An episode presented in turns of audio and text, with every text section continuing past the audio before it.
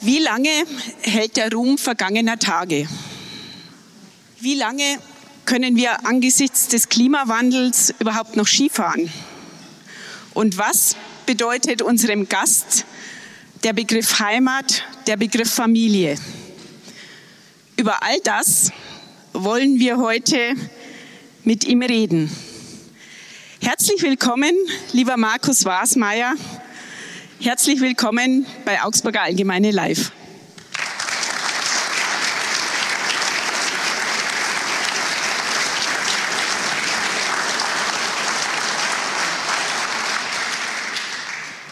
Meine Damen und Herren, Sie kennen unser Format. Neben der Skilegende Markus Wasmeier sind Sie heute die Hauptdarsteller hier im Saal. Sie haben uns schon viele Fragen vorab eingeschickt und Sie haben auch jetzt noch die Gelegenheit, Sie alle finden auf Ihren Plätzen die kleinen Bierdeckel und die Bleistifte. Wenn Sie Fragen haben, notieren Sie sie. Die Kolleginnen an den Seiten sammeln Sie ein und bringen sie dann nach vorne. Mein Name ist Andrea Kümpfbeck. Ich bin Chefredakteurin der Augsburger Allgemeinen zusammen mit meinem Kollegen Peter Müller.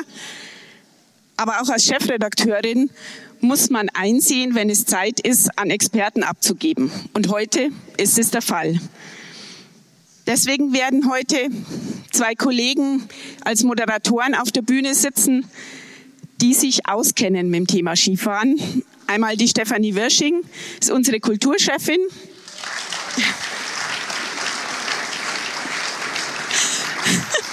Das hat jetzt erstmal mit Skifahren noch nicht so viel zu tun.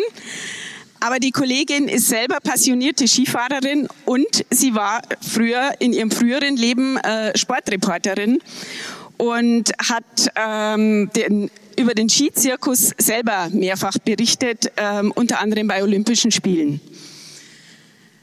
Mit ihr auf der Bühne sitzt Andreas Kornes, unser Sportchef. Der kann nicht so gut Skifahren wie die Stefanie Wirsching, dafür kann er schneller schwimmen. Aber er war als Berichterstatter ähm, schon bei fünf äh, Ski-WMs dabei, unter anderem in Garmisch, in Sochi. Insofern auch ein Experte.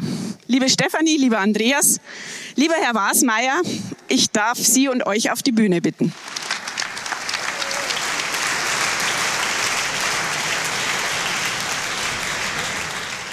Also das mit den Skifahren müssen wir noch klären, gell? Das ist übel. Ja, das mit dem Skifahren müssen wir noch klären. Heute müssen wir viel zum Skifahren noch klären. Ähm, äh, liebe Andrea, erstmal ganz herzlichen Dank ähm, für die Begrüßung. Und ähm, jetzt wollen natürlich auch der Andreas und ich herzlich begrüßen, das Publikum. Wunderbar, dass, Sie, äh, dass Sie da sind. Und auch wir begrüßen jetzt aber natürlich Markus Wasmeier, toll, dass du da bist. Herzlich willkommen.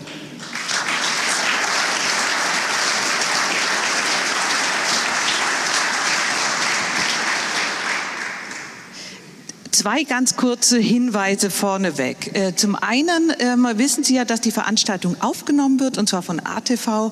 Ähm, das hat den wahnsinnigen Vorteil, dass Sie danach alles nochmal nachsehen oder nachhören können. Und zwar, wenn Sie auf unsere Webseite gehen, ähm, im Video oder im Podcast. Und die, der zweite Hinweis ist, wir duzen uns heute auf der Bühne.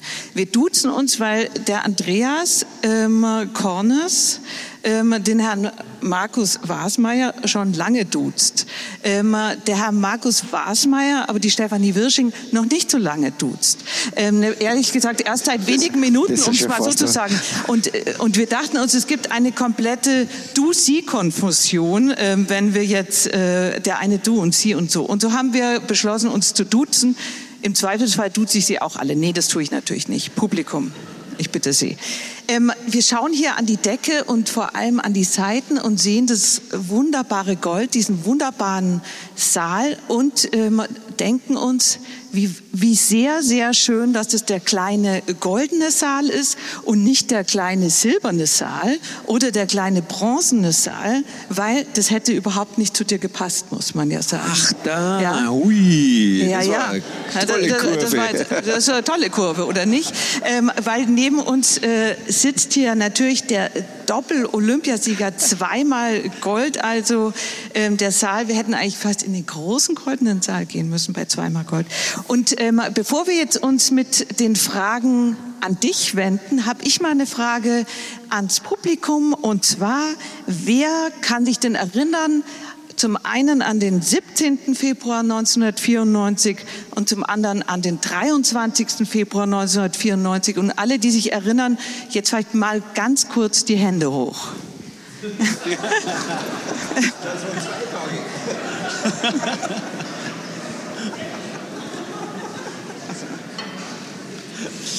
Ich sehe, es, es erinnern sich wirklich viele. Ich erinnere mich auch sehr gut. Ich habe mir nichtsdestotrotz auch mal, um mich noch mal ganz genau zu erinnern, von unserer Archivarin die zwei Sportseiten ausdrucken lassen, auf denen damals über deine Erfolge berichtet wurden. Die sind hier. Ja. Einmal steht drüber, der Markus ist ein Magier. Weißt du noch, wer das gesagt hat? Boah, ich war in Lillehammer um. Ja. Der to Tobias Barnersäu hat das Ah, damals okay. über dich gesagt Okay, und groß Kollege, gelobt. ja. Das war nach dem ersten Sieg. Beim zweiten haben wir drüber geschrieben, Vasi tanzt wieder den Schneewalzer. Und ich habe bei der Recherche auch erfahren, warum du den Schneewalzer nicht mit deiner Frau getanzt hast. Das lag daran, weil die mit dem kranken Buben in der Hütte war.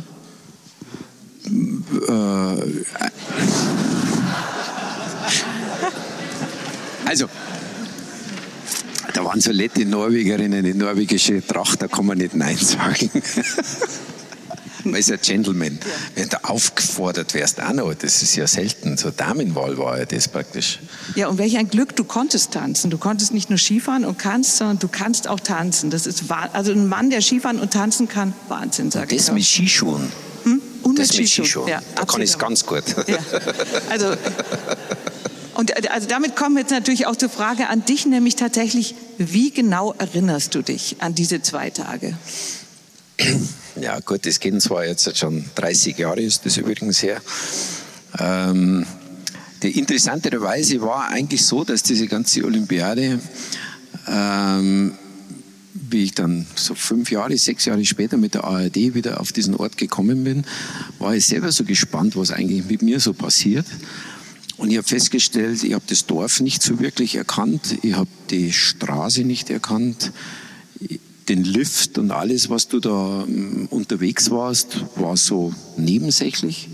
Und kaum war ich aber am Startblock und dann auf der Piste, dann war es wie wenn es gestern gewesen wäre. Und das ist eigentlich heute noch so. Jetzt kenne ich natürlich Lillehammer über den fast jährlichen Besuch, natürlich weitaus anders. Aber das war interessant, dass ich da nur den Fokus, was die Strecke hergibt.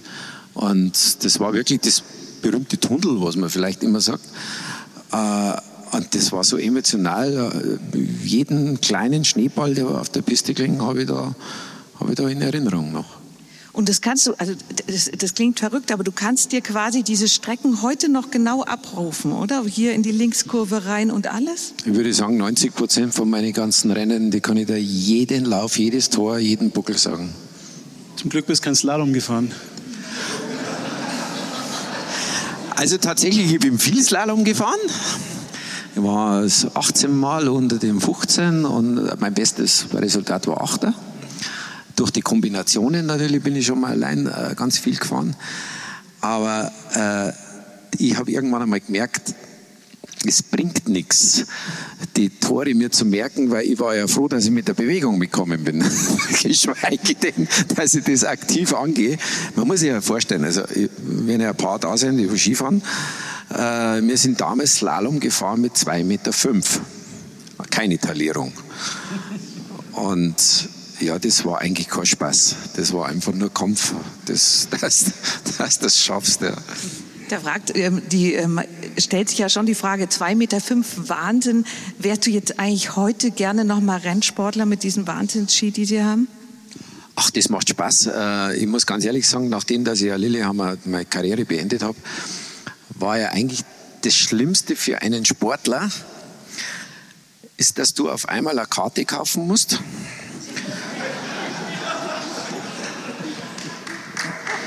Ist noch nicht fertig. Ist noch nicht fertig. Am Lift anstellen musst. Und keine freie Pisten hast, weil lauter Touristen unterwegs sind.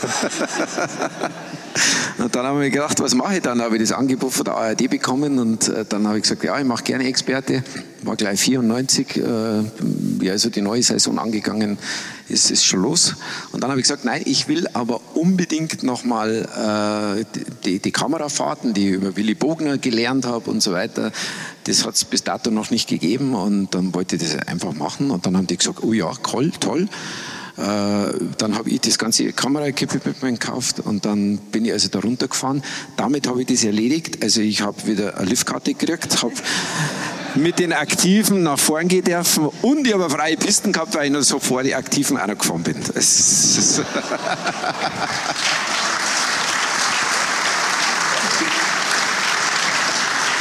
und und wie man hört, also ähm, ist es ja auch so gewesen, zum Beispiel 1998, Nagano, bist du ja auch runtergefahren ähm, eigentlich so ein bisschen undercover quasi für, für, für einen anderen Sender.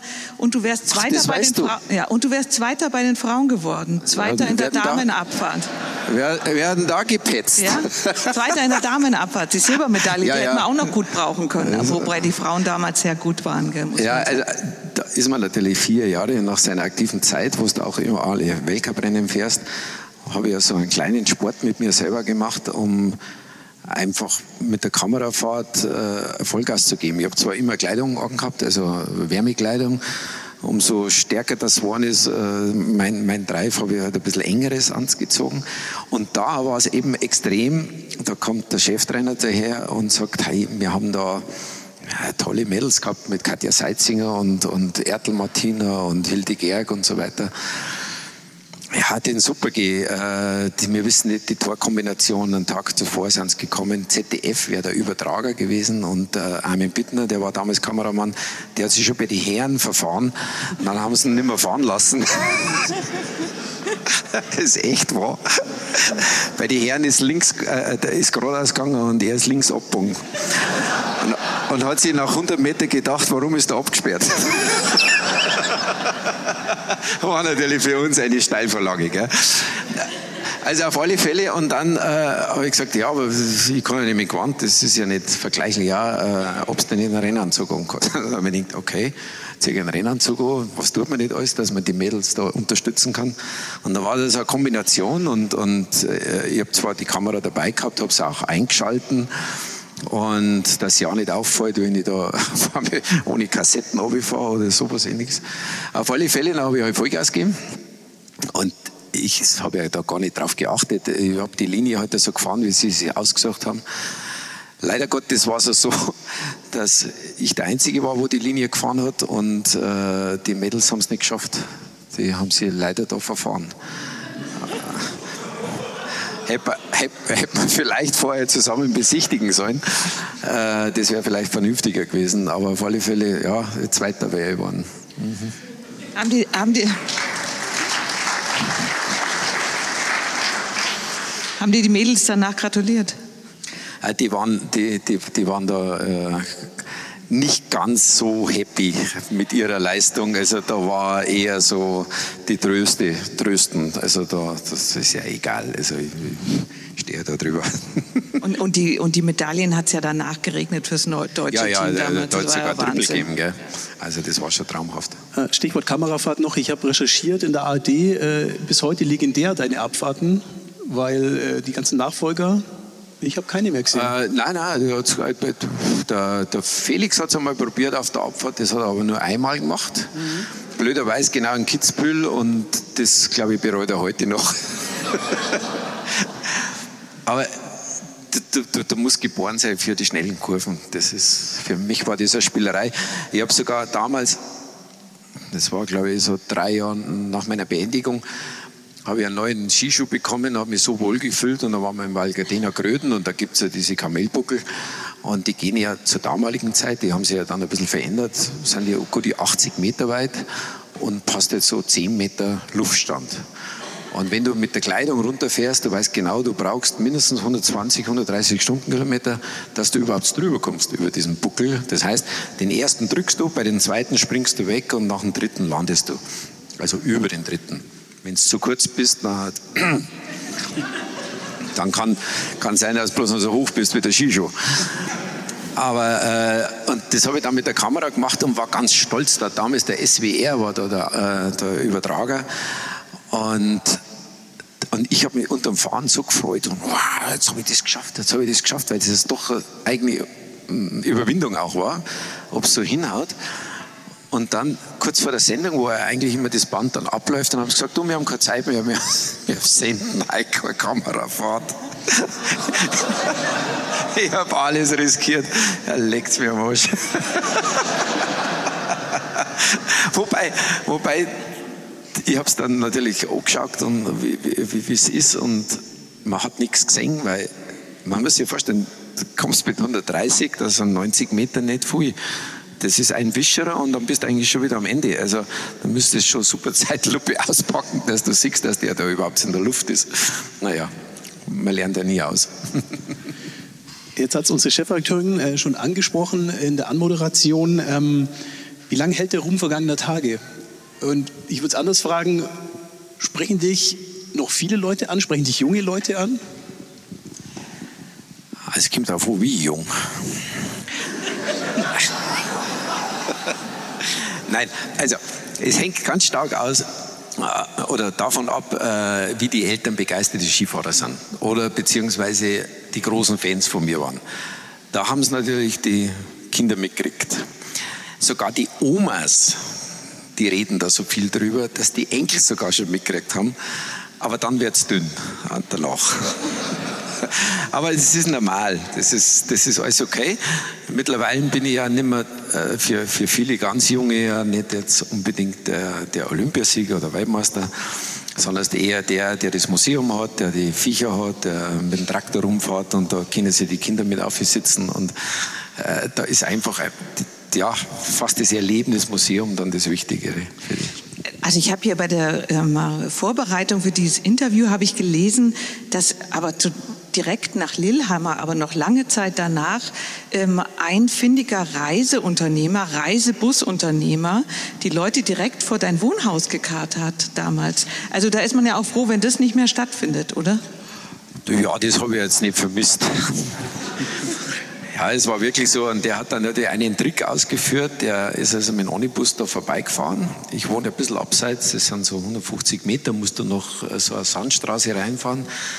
Und äh, der hat dann den Bus laufen lassen, hat die Tür aufgemacht und hat gesagt, da hinten ist der Wasmeier. Und dann sind alle ausgestiegen. Also er hat nicht gesagt.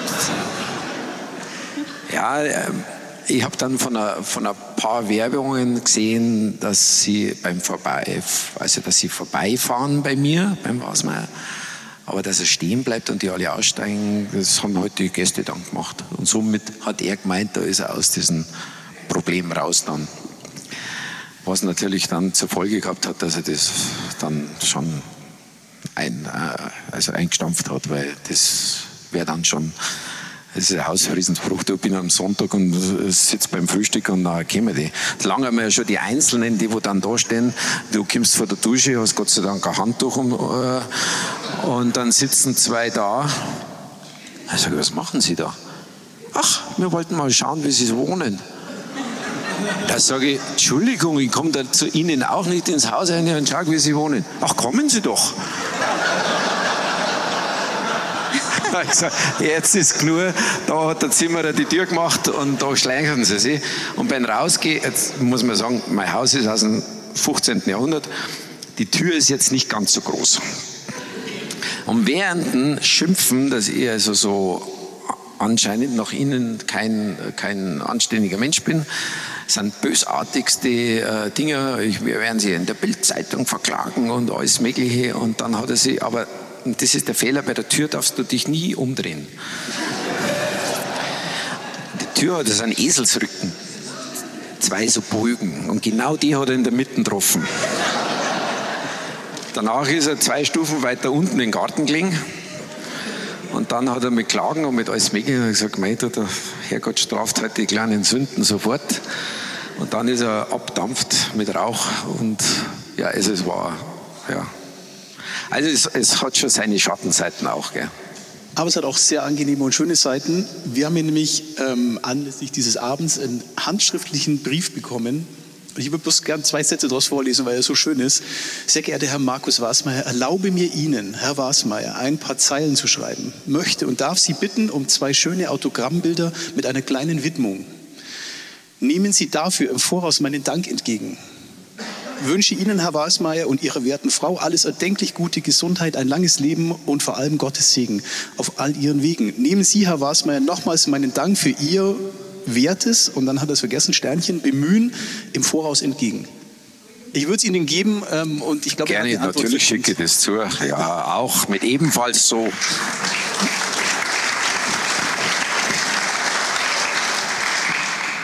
Gibt es noch oft Fanpost? Ja, natürlich nicht mehr so oft. Also in der Woche sind das vielleicht einmal 10 oder 15 Stück. Äh, früher waren es halt 700 am Tag. Also das Wobei ich gehört habe, das hat dann äh, der Vater äh, abgearbeitet. Äh, ja, das war äh, Familienbetrieb, ja. Meine Mutter und der Vater. Der Vater hat unterschrieben und die Mama hat es verschickt.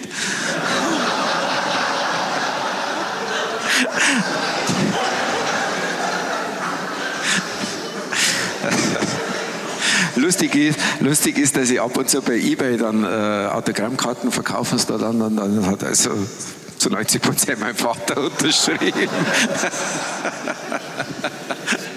ja, was willst du machen? Du bist 300 Tage im Jahr unterwegs. Das, das, das, das stapelt sich ja, da brauchst du einen eigenen Container dann, dass du das da rein kannst.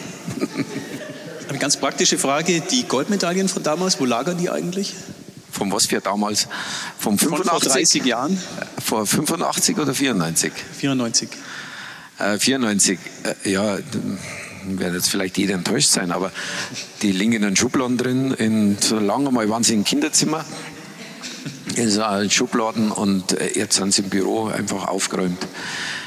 Äh, für, für mich ist eigentlich gar nicht das Einzige, was ich eigentlich wirklich ausgestellt habe. Ich habe zu meinem 40-Jährigen habe ich von meinen Freunden und von meiner Frau zusammen so ein Gemeinschaftsgeschenk eine olympische Fackel von Lillehammer bekommen. Da hat es nur 250 gegeben. Das ist halt so auch so, so einfach und so schön ist die. Das ist so vielleicht ein Meter 50, Meter 40 äh, hoch. Ein Holzstab, leicht gebogen und oben dann diese Feuerstelle, wie es halt die Wikinger und diese, sagen wir mal, diese Einfachheit eigentlich. Und ja, aber so eine Goldmedaille so ist ja auch schön, oder? Ja, die Goldmedaille, die habe ich am Herzen. Die kann man ja eh keiner mehr nehmen. Das ist. Gibt es noch Anlässe, wo man die dann umhängt und mitnimmt? Ja, tatsächlich ist, hat immer diese erste Medaille, der 17. Februar, ist eigentlich so für alle, die wo da unmittelbar beteiligt waren. Die, die, die wo mit in Norwegen waren, das waren also zwei Gruppen von den Skiclub und engere Freunde und meine Familie. Und dann hat es die Gruppe noch gegeben, die auf unsere Häuser aufgepasst haben. Die waren übrigens aus Hamburg. Da ist dann ganz schön rund gegangen und nachdem, dass die natürlich da die erste Medaille da war, haben, haben natürlich sofort der Dorfpolizist und der andere Polizist und der und der und der, also waren jeden Tag mindestens 20 Leute in der Stube gesessen und haben da gefeiert. Und darum kommen die jedes Jahr, am 17. kommen die wieder, egal ob ich zu Hause bin oder nicht, aber da feiern die. Schlimmeres, oder? Gibt es heuer was Besonderes zum Jubiläum? Also, ja, das ist, also mein Traum war einfach zum Jubiläum nur mal Lillehammer zu gehen. Und das habe ich dann kurzfristig, habe ich das dann umgesetzt, habe meine norwegischen Kollegen angerufen, habe ich gesagt, seid ihr irgendwie da in der Nähe und wie auch immer, ja, wann muss ich kommen? Ja, am 12. haue ich ab äh, und bleibt da übers Wochenende. Da ist übrigens dann auch Herrenabfahrt und Super-G in Quidfield. Und jetzt mittlerweile sind wir also acht Kollegen, die da kommen, die haben sich Urlaub genommen und dann werden wir da um die Häuser ziehen. Auch Skifahren oder nur um die Skifahren, Häuser? natürlich. Das, ich hab, es gibt nur ein kleines Problem mit den Norwegern. Die sind ja echt, die sind ja Verrückte. Dann haben sie gesagt, ja, na, können wir bei den Lasse, können wir da in seiner äh, Hütten. Und die Hütten die ist mit den Langlaufschienen nur 25 Kilometer weg von Quidfield. Da sage ich, Entschuldigung, ich muss ja dann wieder 25 Kilometer heim. Also sind es 50 Kilometer. Was macht es jetzt mit mir? Da bin ich ja fix am Foxy. 25 Kilometer. Naja, also so viel haben wir nicht Zeit gehabt zum Trainieren jetzt momentan. Wie ist es eigentlich von den Konkurrenten von damals? Sind da einige wirklich zu Freunden fürs Leben geworden? Also eigentlich alle. In dem Fall muss ich eigentlich wirklich sagen, der, der Alpinsport ist nicht aus Konkurrenzdenken eigentlich so wirklich passiert. Das machen nur immer die Presse, das machen die Trainer vielleicht eher noch, aber die Athleten untereinander gar nicht, weil unsere Konkurrenz ist einfach die Pisten und der Kurs. Und die Zeit sagt uns ja, ob er gut war oder nicht. Und darum akzeptieren wir das und darum hat es da auch nie irgendwas gegeben. Natürlich gibt es Sympathien, wo es zu den einen mehr ist oder zu den anderen, aber jeder hat sich respektiert und jeder weiß auch genau, wie es denjenigen jetzt wehtut, wenn er mit 120 ins Gelände geht. Und genauso können sich die wenigsten vorstellen, oben zu stehen, aber da, wo jeder hin möchte und man freut sich für den und vielleicht ist man dann selber auch mal dran. Also das ist echt eine ganz tolle, tolle Gemeinschaft. Ist es heute auch noch so? Ja, ist bis heute auch noch so. Ist sogar noch besser geworden. Zu meiner Zeit waren die Franzosen zum Beispiel total außen vor, aber das hängt von denen ab, dass die halt einfach nicht Englisch reden wollten. Und das hat sich das dann jetzt anders? Ja, ja, das hat sich geändert dann äh, so um 95 rum. Da ist ein Luc Alphon ist da gekommen, der hat drei Sprachen, der hat Schwedisch und, und, und Englisch natürlich perfekt und Deutsch gesprochen und Französisch natürlich sowieso. Und seitdem ist es eigentlich so das gekippt und die Mannschaftskollegen und das ist so ein tolles Team, die sind so super, gar nicht so extravertiert, als wir es früher die Franzosen waren zu meiner Zeit. Jetzt hast du es gerade angesprochen, das Risiko mit 120 äh, in die Prärie zu fahren. Wie geht es deinem Körper nach äh, deiner Skikarriere inzwischen so? Wie lange haben wir Zeit? ja, es sind schon ein paar Blessuren rübergekommen. Ja. Aber komischerweise, bei mir war es eigentlich weniger jetzt die große Abnützung oder das Knie hat immer funktioniert. Ja, ich habe mir in Japan zweimal die Wirbelsäule gebrochen oder zertrümmert. Ähm, dann gibt es halt so kleinere Blessuren, aber die brutale war eigentlich noch, wo wir beide riesen Glück gehabt haben. Beim Wettkampftraining, das war 93, eine, ein Jahr zuvor, vor Lillehammer, ist ein Servicemann hinter einen Sprung gestanden und wir haben Renntraining gemacht. Und der war unbefugt da drin und ich fliege halt da mit 110 daher und habe den halt voll zusammengestangelt. Der hat noch eine Schaufel dabei gehabt, das war zu meiner, äh, ja, das habe ich dann gesehen bei mir. Er hat nicht so viel gefeit, komischerweise gar nichts. Also eine leichte Zerrung in den Knie. Und ich habe mir die Hüfte was gebrochen, ich habe mir das Sprunggelenk gebrochen, Schulter, äh, die Bänder und ganz schwere Gehirnerschütterung. Und ja, so bin ich dann, das war eine Woche von Saisonwettkampf, also von, von Beginn der Saison. Das war dann ein bisschen harte Nummer, weil ich bin nach vier Wochen dann das erste Mal schon wieder mal Rennen gefahren.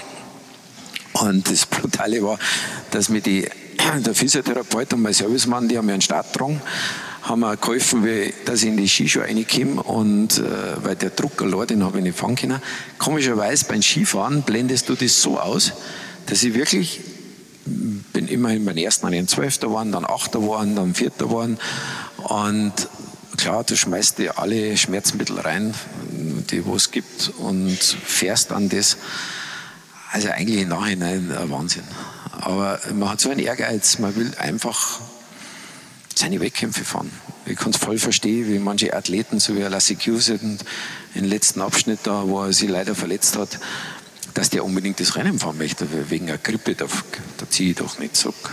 Also das ist halt in uns so drin.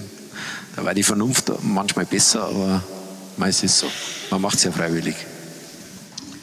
Wir haben hier eine total persönliche Frage stehen. Ich weiß gar nicht, ob ich die vorlesen kann. Nee, also wir, du schon. Du schon.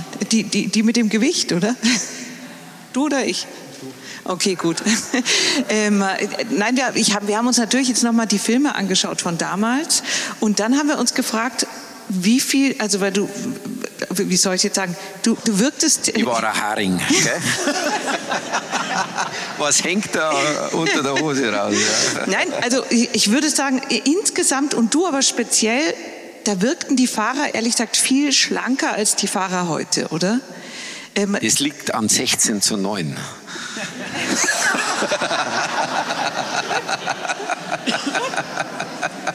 Nein, also,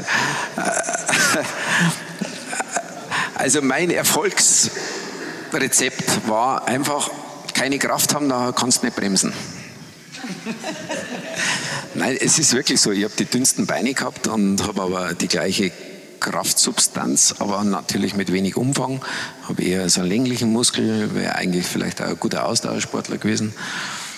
Und äh, die Schnellkraft, die ich gehabt habe, die äh, haben die alle mit den dicken Oberschenkel gar nicht zusammengebracht. Und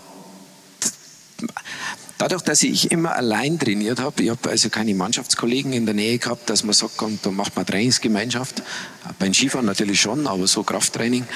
Und daher war ich sehr früh gezwungen, in meinen Körper reinzuhorchen habe viel mit meinen Betreuern, also Physiotherapeuten oder auch ähm, Ärzte, die, wo ich alles ausgefragt habe, was ist das eigentlich, für was braucht man das und für was kann man da machen und so weiter. Das war schon immer so meine, ja, also man sagt eigentlich, das war jetzt wichtig für alle Jugend, dass man den selbstständigen Athleten, dass man den lernt, was spürt er da eigentlich, was macht er da eigentlich, warum macht er das.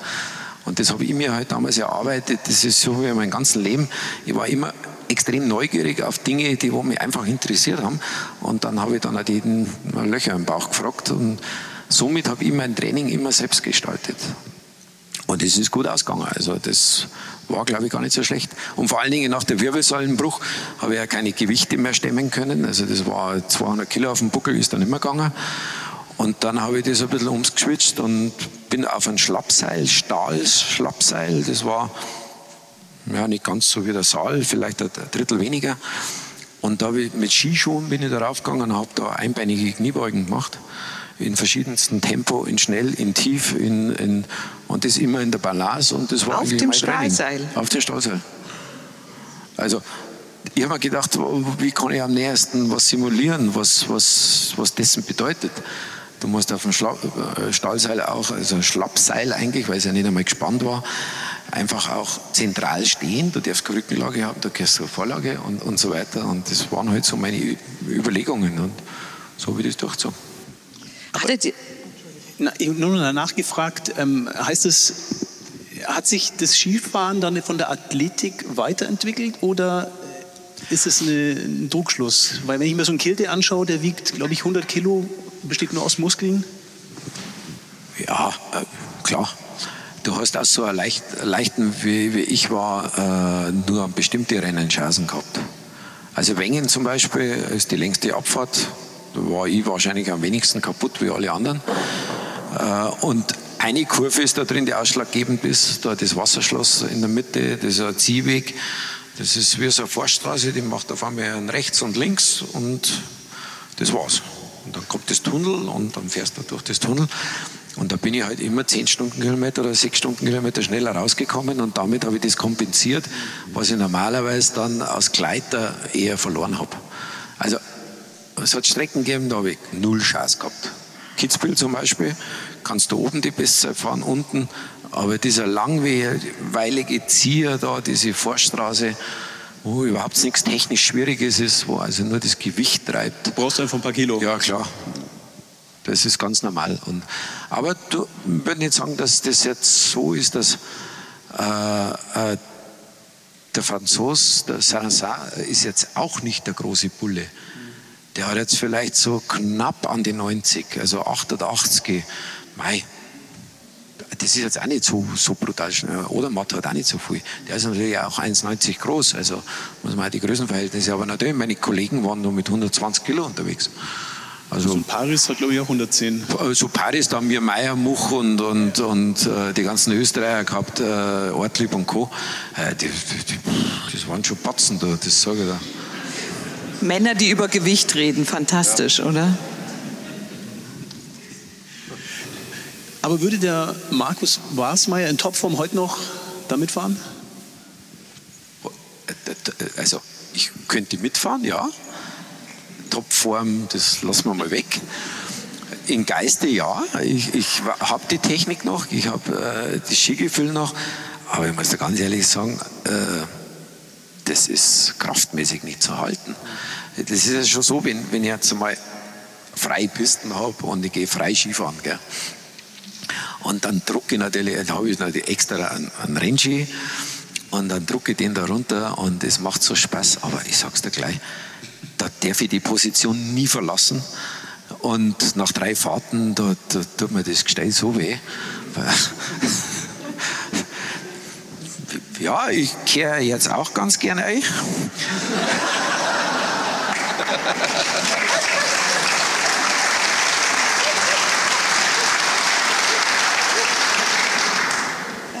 In Südtirol.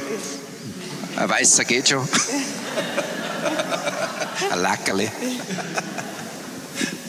Was nimmt man denn äh, mit als Sportler wirklich fürs Leben dann, wenn man aufhört? Also was, was hat dir geholfen, was du in deiner Sportlerzeit gelernt hast, dann auch später im weniger aufregenden Alltag vielleicht?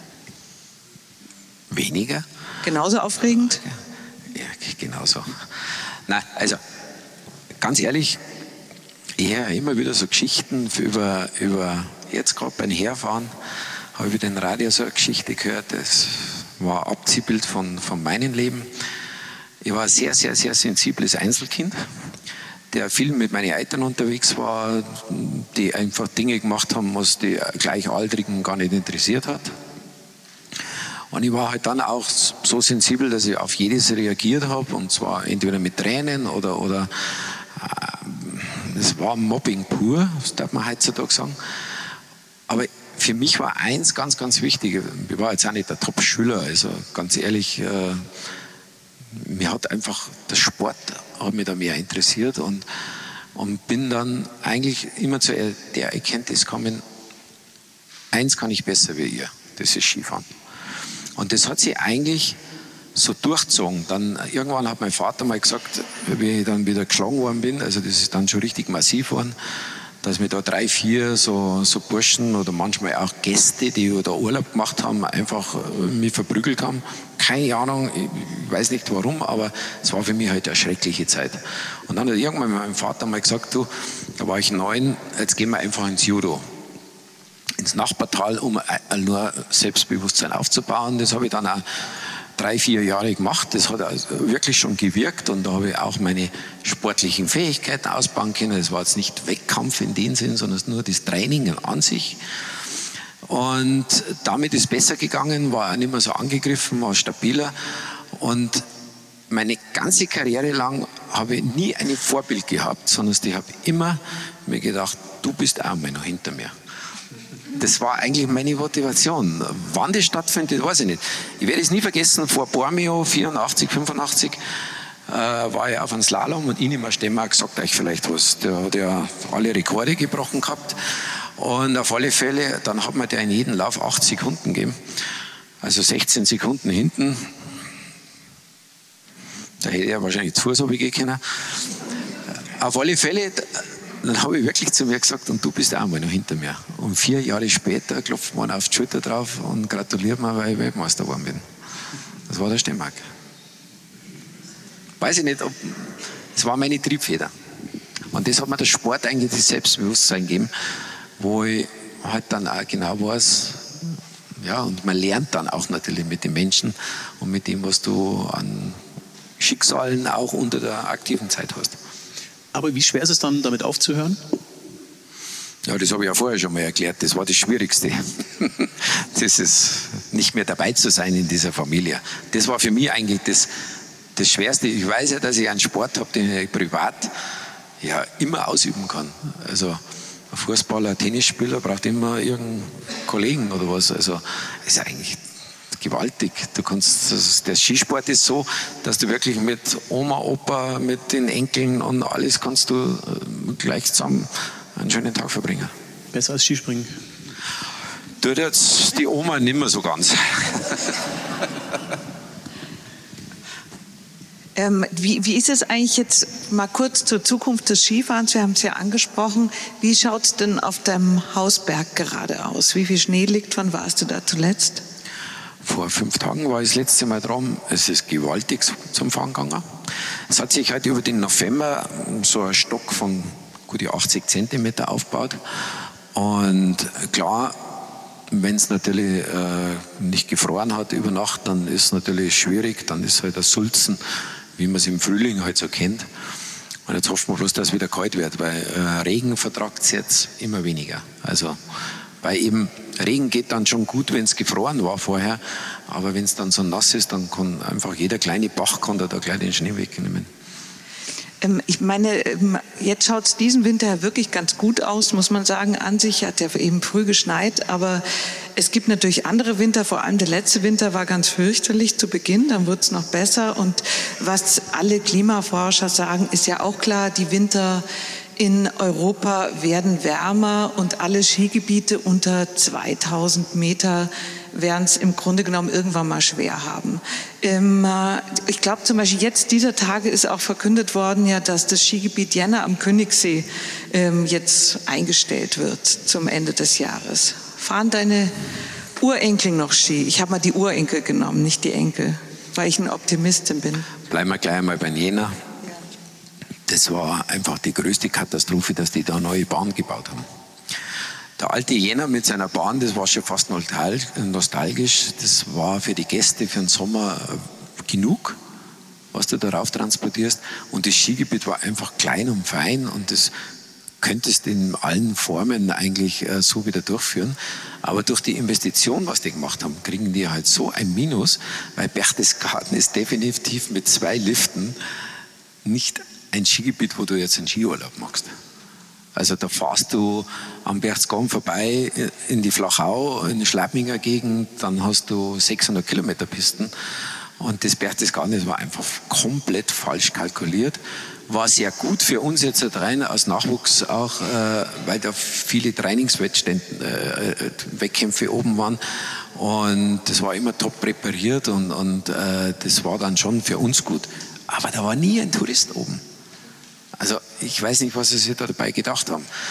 Äh, generell jetzt zum, zum Klima selbst, also da gibt es ja ganz unterschiedliche. Wir haben ja auch äh, viele Wissenschaftler, die wo man natürlich ausfragen. Es gibt dann äh, ganz unterschiedliche leichte Theorien, aber die sagen alle, die nächsten 50 Jahre wird sicherlich noch Skisport geben. Es wird sich auf gute 1000 Meter, 1200 Meter vielleicht nach oben befördern. Aber was keiner weiß, was mit der ganzen Konstellation zu tun hat, wo sind mehr Niederschläge? Also das ist das Einzige, was kein Messform gibt. Wo fallen die Niederschläge mehr und was ist da gerade für Temperatur?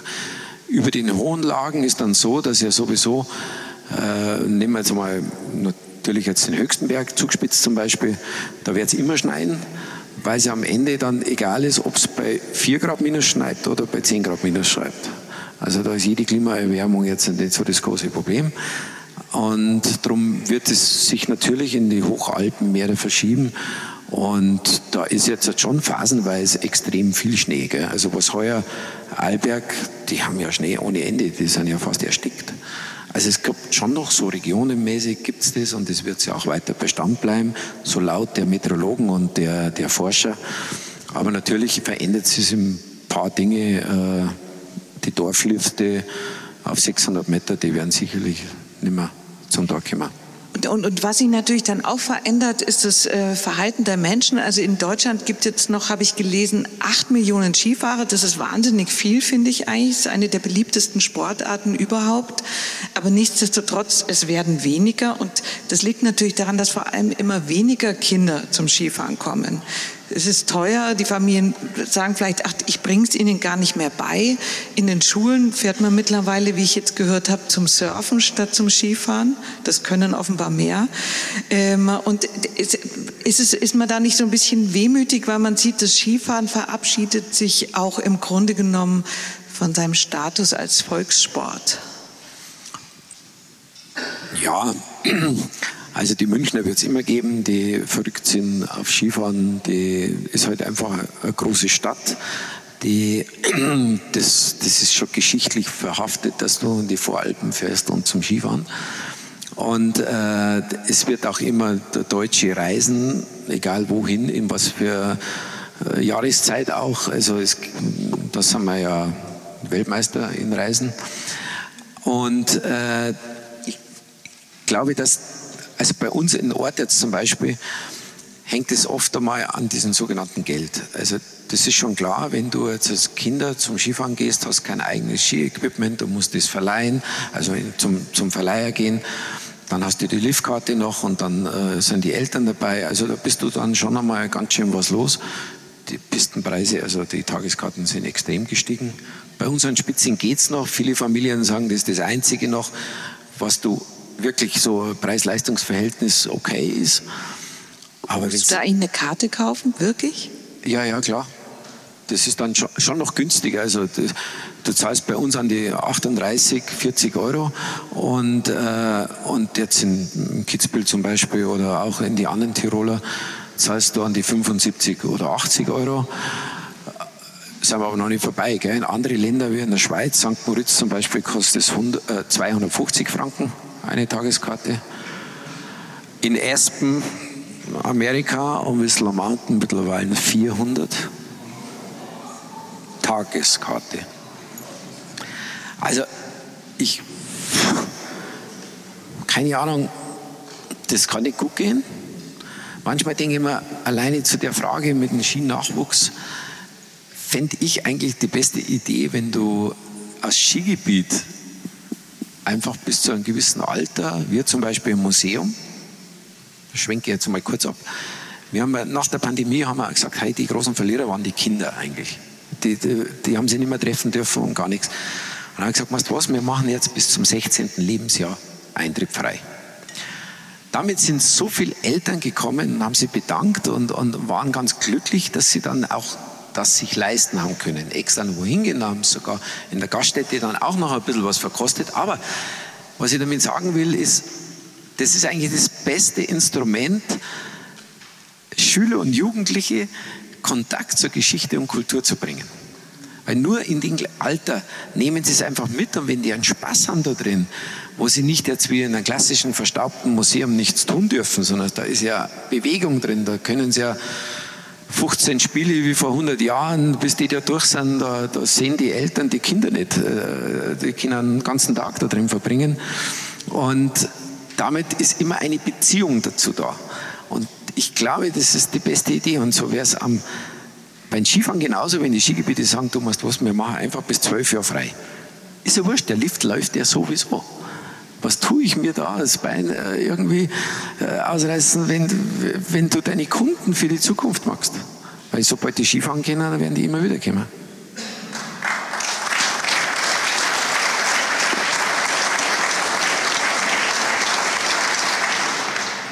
Ich fürchte nur, es wird nicht passieren.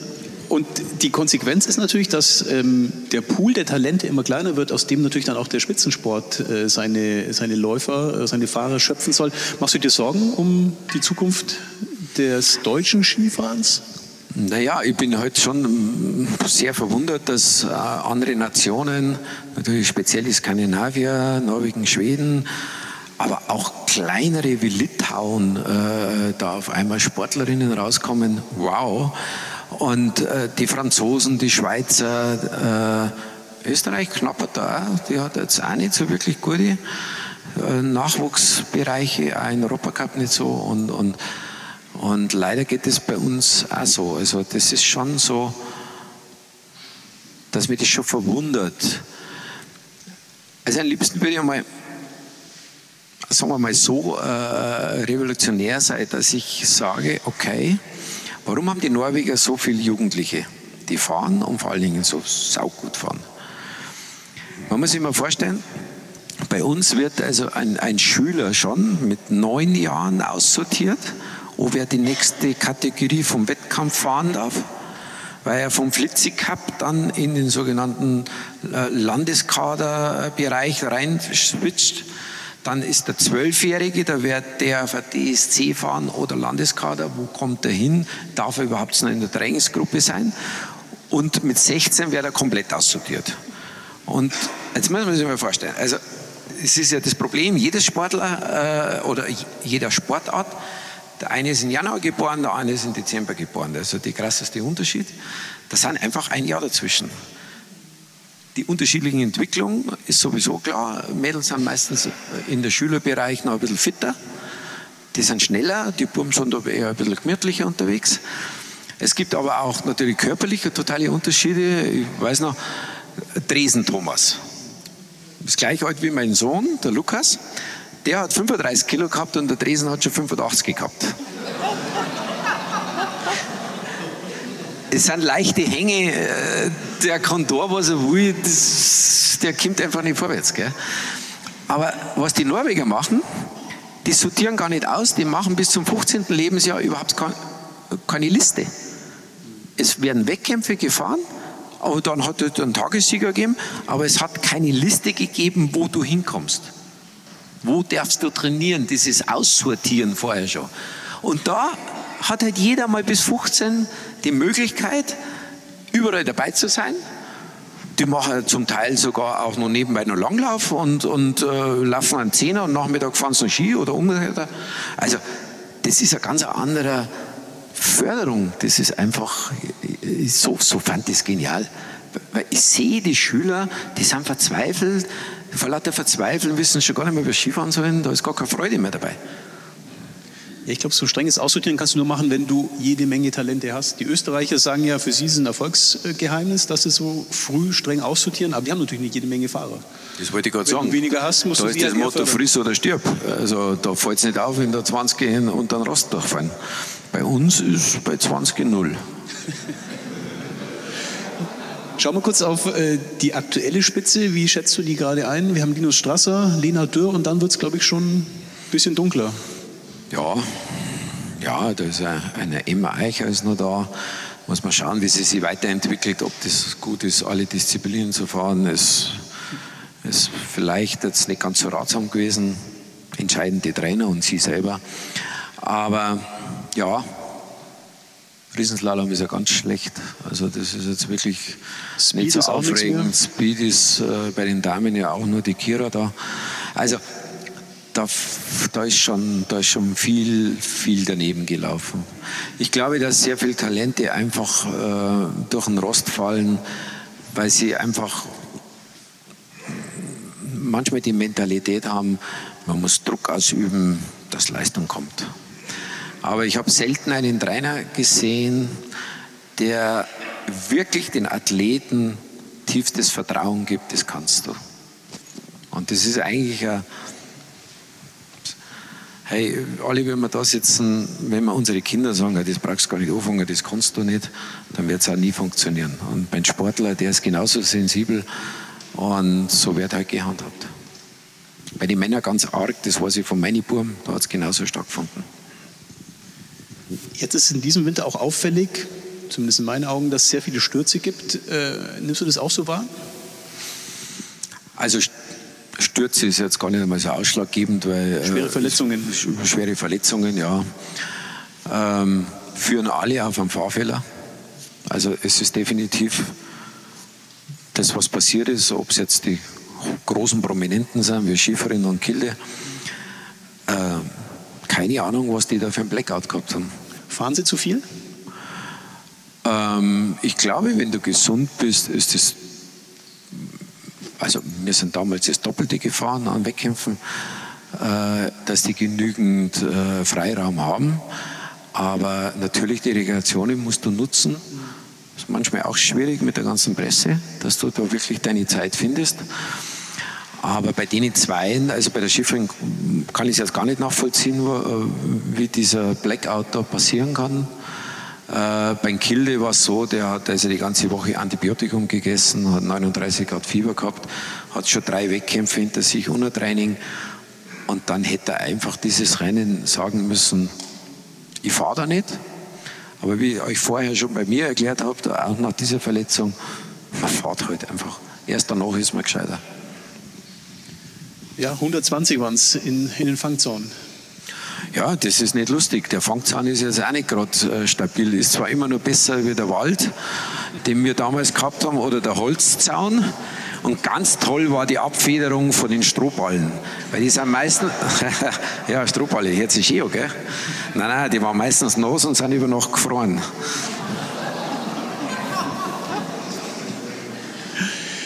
Jetzt, jetzt, haben diese Stürze natürlich zur Folge, dass es relativ langweilig ist im Gesamtweltcup. Ähm, wir haben den Odermatt und dann kommt lang nichts.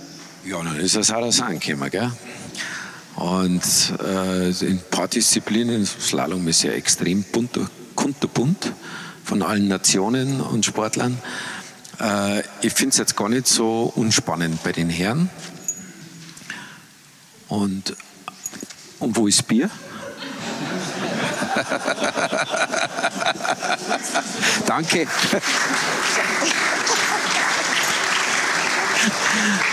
Nein, ich finde es gar nicht so unspannend und äh, ganz ehrlich, auch bei den Slalom-Damen ist ganz spannend. Da ist auch eine große Mischung drin. Auch viele Junge sind gekommen, die wo sie jetzt in kürzester Zeit nach vorn gefahren haben. Die Kanadier kommen mit super gute äh, Junge die haben eigentlich gar keine Kohle. Äh, die müssen sich wirklich da mit Groundfounding-Dinger äh, überhaupt die Reisen bezahlen. Also es geht schon, es geht schon, aber äh, es ist halt schwierig. Magst es mir geben? Ich lese so. Ich frage mich jetzt, gibt es ein besonderes Ereignis für die Entscheidung, ich gehe jetzt in den Leistungssport? Oder? Leistungssport? Allein. Ah. Helf mir, das letzte kann ich nicht lesen.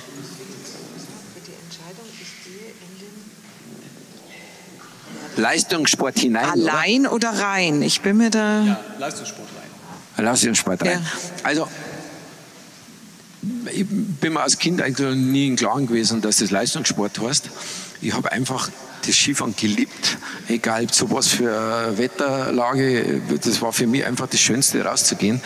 Und so ist es eigentlich bis heute geblieben. Und, und dadurch, dass das immer so, so übergangmäßig, natürlich habe ich mich geärgert, wenn ich jetzt nicht vorne dabei war oder den äh, nicht schneller war, aber es war Gemeinschaft. Die Gemeinschaft war ja auch so eine Familie. Also das, oder, oder sagen wir mal so, es ist eine, so eine Heimat. Heimaten gibt es ja viele und da kann der Sport, deine Sportfamilie, deine Freunde genauso eine Heimat sein. Und da habe ich mich halt so pudelwohl gefühlt, weil wir uns alle verstanden haben, alle geschätzt haben und eine richtige Gaudi war. Ich weiß, du, du möchtest diese tolle Überleitung nutzen mit der Heimat. Also, Aber ich, ich habe noch eine Zwischenfrage. Wie leicht oder schwer ist es dann eigentlich, den eigenen äh, Kindern zuzuschauen? Also für mich war es nicht schwer, für meine Frau schon. Aber das war deshalb, weil ich öfters dabei war und auch einschätzen kann äh, von ihren Fähigkeiten. Ich weiß, dass die das können. Weil ich weiß, was für, für, für Grundausbildung das haben. Und, äh, und bei der, mein, meiner Frau war es eher so, die weiß, dass einfach immer alles riskieren. Und ich habe halt gesehen, dass das alles riskieren nicht jetzt auf, auf blind ist, sondern dass das schon an die 100 Prozent hinzuwagen und dann trotzdem zu fahren. Also ich habe da überhaupt so, wenn die Abfahrt gefahren wäre, ich wäre sofort dabei gewesen und hätte da vollstes Vertrauen gehabt für die.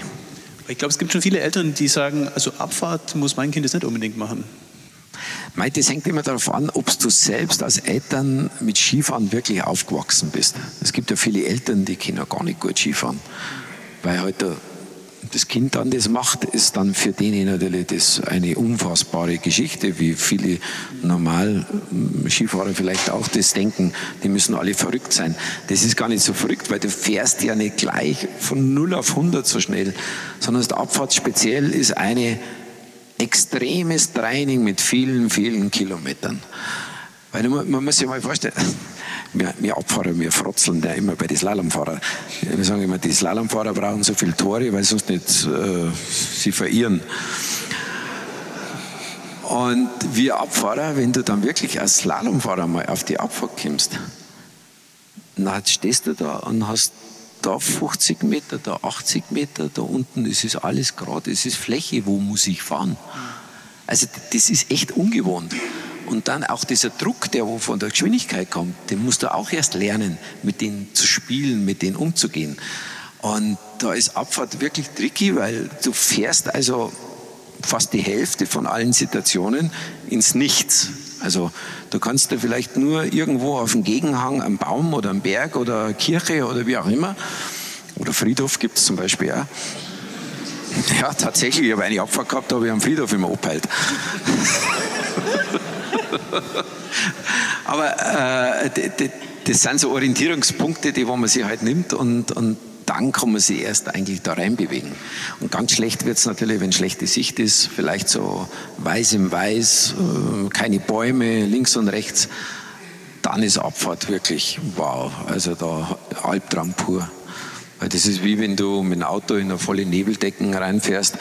Da hast du aber den Vorteil, du sitzt wenigstens im Auto, du kannst nicht umfallen, aber der Alpine, der, der weiß dann gar nichts mehr da. Also das ist schon ziemlich schwer. Du, du, hast vorhin gesagt, mittlerweile kehrst du auch ab und zu ein beim Skifahren. Bist du auch zum schönen Wetterfahrer geworden? Ja, weil meine Freunde immer einkehren. Aber ich suche mir es schon aus. und schön Wetterfahrer? Also mittlerweile muss ich, äh, also das kommt davon. Äh, äh, also bei Regen habe ich keinen Spaß mehr, definitiv nicht mehr. Beim Neuschnee natürlich schon. Also da draußen zu bewegen, da, da ist ja oft auch kein schönes Wetter. Da ist es also egal. Und natürlich, wenn du äh, Pisten fährst und es hat schlechte Schneeverhältnisse und ja, dann, dann ist aber auch gut, wenn man nach zwei Stunden einfach aufhören kann.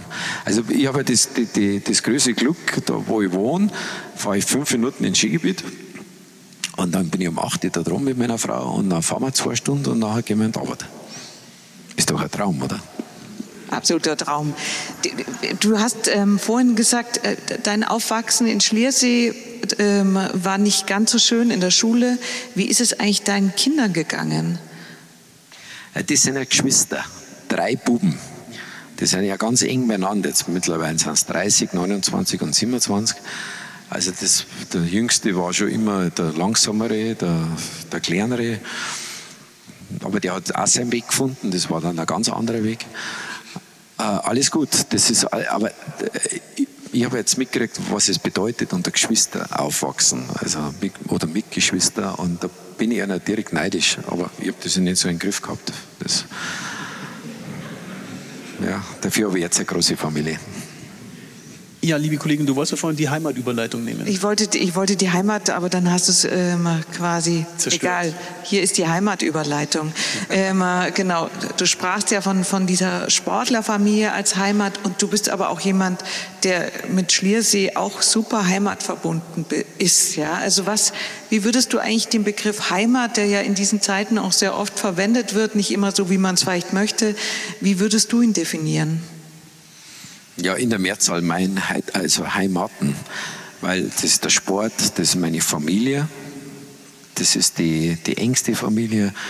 Es können die Freunde sein, mit denen wo du vielleicht unterwegs bist. Es ist äh, glaube, Heimaten ist nicht ortsbezogen, sondern es ist immer das, was dein Gefühl ist.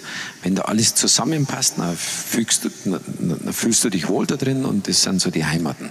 Das Daheim ist wieder was anderes. Da, da hast du deine Wurzeln, da hast du dein, dein da verbringst du dein, dein Leben.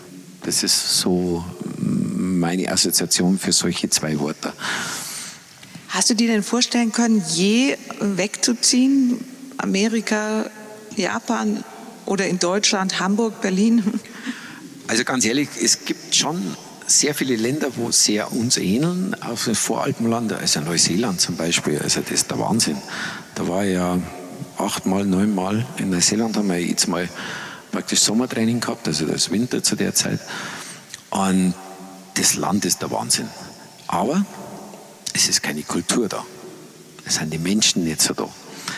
Es ist der Dialekt nicht so da. Klar, der Maoris gibt es, aber es ist eher so ein bisschen getrennt von den indigenen Völkern. Und wenn ich jetzt alleine unser Land Bayern da so anschaue, wie vielfältig das, das ist, mit seinen Kulturen, auch mit seinen Dialekten, äh, mit den Traditionen, also es, es gibt doch nichts Schöneres. Also da können wir richtig stolz drauf sein.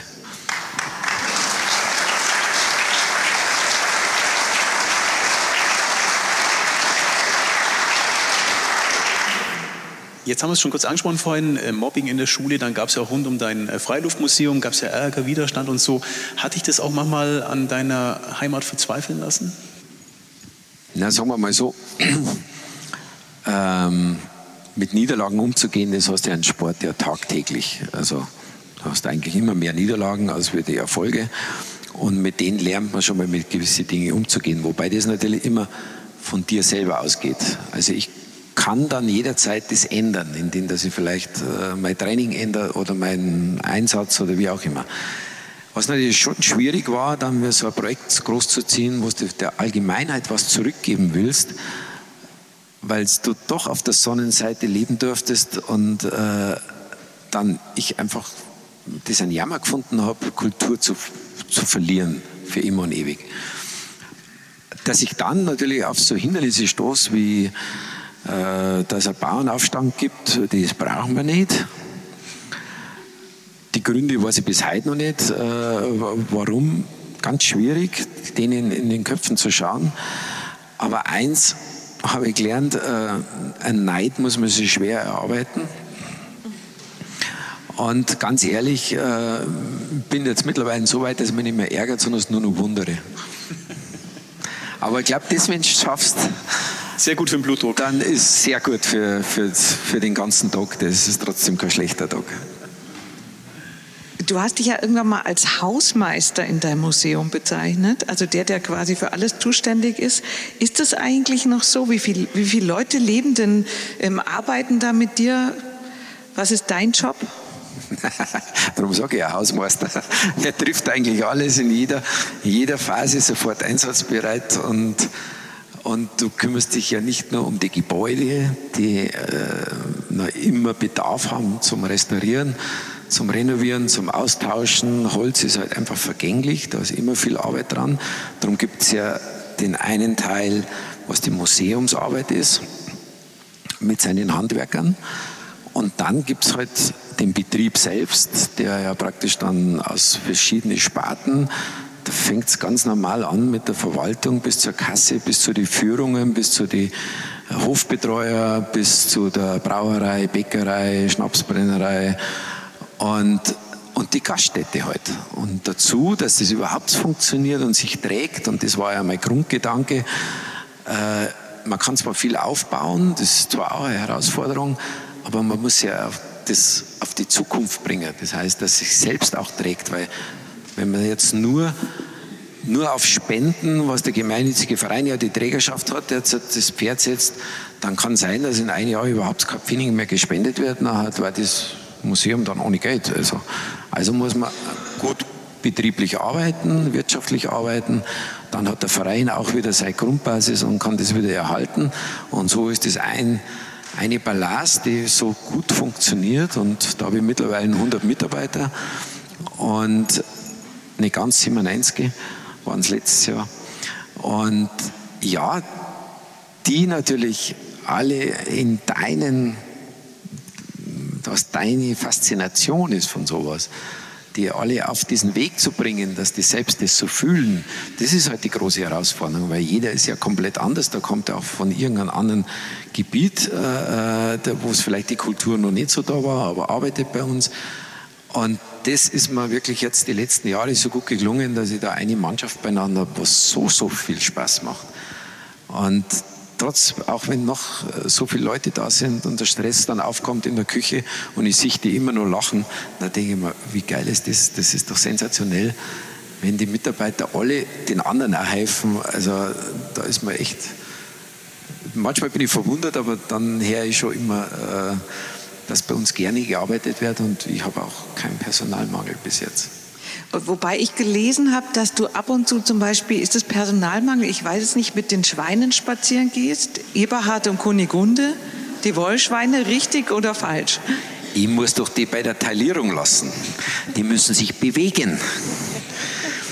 Ja, die, die zwei, also wir haben zwei Wollsäue, Eberhard und Kunigunde sind mittlerweile fünf Jahre, wiegen alle 300 Kilo oder 350 Kilo und sind wie ein kleines Hündchen und gehen mit dir spazieren.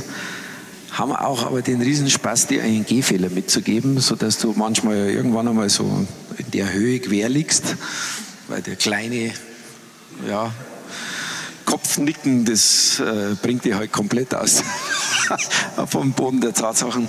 Und äh, ja, und das ist echt der Spaß. Also das genieße ich jedes Mal. Und ist es auch noch so, dass du tatsächlich beim Bierbrauen dabei bist? Folgefrage wäre, wie viel Bier hast du gebraut im Winter für die Saison? Wir haben jetzt erst angefangen, das Wochenende. Also, man muss ja sagen, ich habe es ja vorher kurz angeschnitten, das Bierbrauen ist wie vor 300 Jahren mit Holzfässern, die gepicht werden und immer nur mit der Hand. Also wir haben keine einzige Maschine und das ist natürlich immer mit, nur mit Gästen möglich. Also wir brauen, weil jeder kann sich anmelden zum Bierbrauen und dann ist es ein, ein voller Tag, der geht um 9 Uhr los, der endet um halb sechs, sechs, sowas mit der Brotzeit dann natürlich dazwischen auch Brotzeit und Weißwürst und Freibier und weiß der Teufel was. Manchmal liegen auch schon ein paar dann im Heustadel. Und das ist halt so ein Erlebnis, weil es so haptisch ist. Eigentlich war die Neugier auf die Brauerei dermaßen so, meine Frau ist Südtirolerin. Und Südtirol hat halt diese Kultur des Kellers mit Wein, mit Speck, mit Schüttelbrot und Käse aufschneiden und das ist so, das ist Kultur. Aber bitte, wo kann man jetzt noch in eine Brauerei gehen, wo man Fässer sieht? Da ist der Braumeister, der schaut aufs Handy und schaut das, die ganze Anlage. Also das ist jetzt, da ist keine Philosophie mehr drin. Es gibt zwar einen Biergarten, das ist das Einzige. Aber Brauerei selbst, wenn es ein paar Kupferkessel sind, die wo man sieht, dann ist das aber viel, was man da praktisch überhaupt spürt. Und ja, das ist halt einfach der, der, der, meine Neugier, wie kann ich es so machen, dass das auch ein Bier wird, was man trinken kann. Und das haben wir 2008, äh, haben wir das, äh, Beckstein hat das mit eröffnet war ganz gut. 2007 hat der Stoiber das Museum eröffnet, 2008 der Beckstein, 2009 war der Seehofer dann. Dann haben wir überlegt, lade ihn jetzt ein oder nicht. War ein bisschen inflationär am Ministerpräsident. Markus, ähm, es gibt zwei Möglichkeiten. Entweder wir schimpfen jetzt schon auf die FIS. Entschuldigung, nochmal wiederholen. Entweder wir schimpfen jetzt schon auf den Weltverband, auf die FIS, oder wir machen erst noch ein paar Fragen ähm, von unserem Katalog und kommen dann zu diesem Das ist mir egal. Heben uns Elias noch auf für später. Das ist jetzt deine alleinige ja, ja. Entscheidung. Ich hätte nämlich noch ein anderes Thema. Und zwar äh, 2017 hast du ein Buch geschrieben, Titel Dahorm, in dem du die schwere Krebserkrankung deiner Frau aufarbeitest. Und mich würde vor allem interessieren, Warum habt ihr dieses Buch geschrieben? Was gab den Antrieb, mit so einem wirklich privaten, persönlichen Thema an die Öffentlichkeit zu gehen? Ich habe das Buch begonnen 2010. Und wie es fertig war, ist die Krankheit gekommen von meiner Frau. Und dann war einmal ein paar Jahre, habe ich da praktisch mich komplett ausgelinkt und habe praktisch drei, vier Jahre mich nur um meine Frau gekümmert. Und dann ist das Buch wieder so ein bisschen ins Gedächtnis wieder weitergekommen und, und dann ist das eine neue Geschichte gewesen und, und äh, ich habe lange überlegt und, und dann lang mit meiner Frau dann auch einmal gesprochen darüber, was sie davon hält, weil es ja doch einer der größten Teil unseres, unserer Geschichte ist. Und dann hat sie gesagt, ja, wenn man dabei anderen Menschen helfen kann, äh, wie man mit Lachen, wie man mit positiven Denken äh, trotzdem Dinge schaffen kann, was man vielleicht am Anfang nicht für möglich gehalten hätte. Das ist eigentlich so der Grund gewesen, warum dann dieses Thema äh, gleich am Anfang schon losgeht, weil das halt einfach unser größter Einschnitt war und vor allen Dingen der Einschnitt, was man daraus lernen kann, wenn das schon passieren muss, dass man jeden Tag aus einem geschenkten Tag sieht. Das ist einfach ein, ein, ein Geschenk dann auch. Ja. Und sind wir mittlerweile zwölf Jahre von dieser ähm, Krankheit da jetzt entfernt und da können wir jetzt wirklich sagen, wir haben wirklich großes Glück gehabt auch natürlich. Ja. Aber meine Frau hat da schwer gekämpft und da schwere Zeiten hinter sich gehabt, weil sie auch noch unverträglich zu den ganzen Medikamenten war und dann haben sie halt da keine so schönen Dinge dann erledigt und das Schlimme ist halt dann auch, wie sagst du das den Kindern und so weiter. Eigentlich habe ich nur die Geschichte erzählt, um auch ein bisschen, die, wo das Schicksal vielleicht auch trifft, einfach ein bisschen Mut zu machen. Nicht jetzt sagen, so geht's, das bin ich sowieso nicht, aber Mut zu machen, dass es Wege trotzdem gibt. Und ich glaube, dass es ganz wichtig ist, auch zu verstehen, wenn man das Buch gelesen hat, dass wenn ein Patient sowas das erste Mal erfährt, dass er einfach nicht alleine ist, sondern dass er Begleitung hat. Und die Begleitung ist einfach so eine Stütze, die kann man sich gar nicht vorstellen.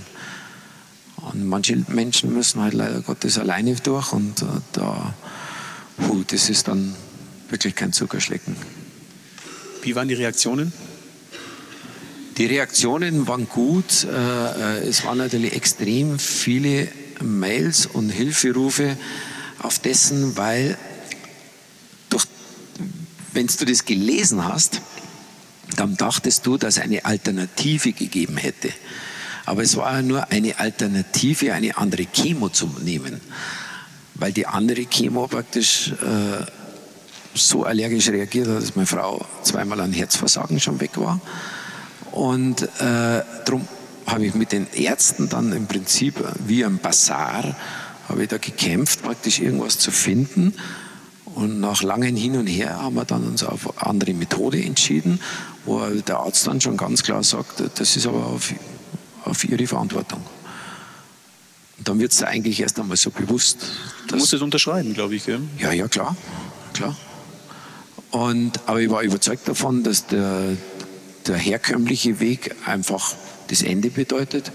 Was meine Frau gar nicht so mitgekriegt hat, weil ich so schwach war, dass eigentlich äh, sie da gar nicht mehr reagieren hätte können. Nur wie, wie dann diese Runde wieder weitergegangen ist, weil das waren insgesamt zwei Runden, äh, hat sie gesagt, du, ich pack das nicht mehr. Dann sage ich, mach dir keine Sorgen, wir haben eher ein anderes Programm. Und das hat es eigentlich dann gerettet, ja.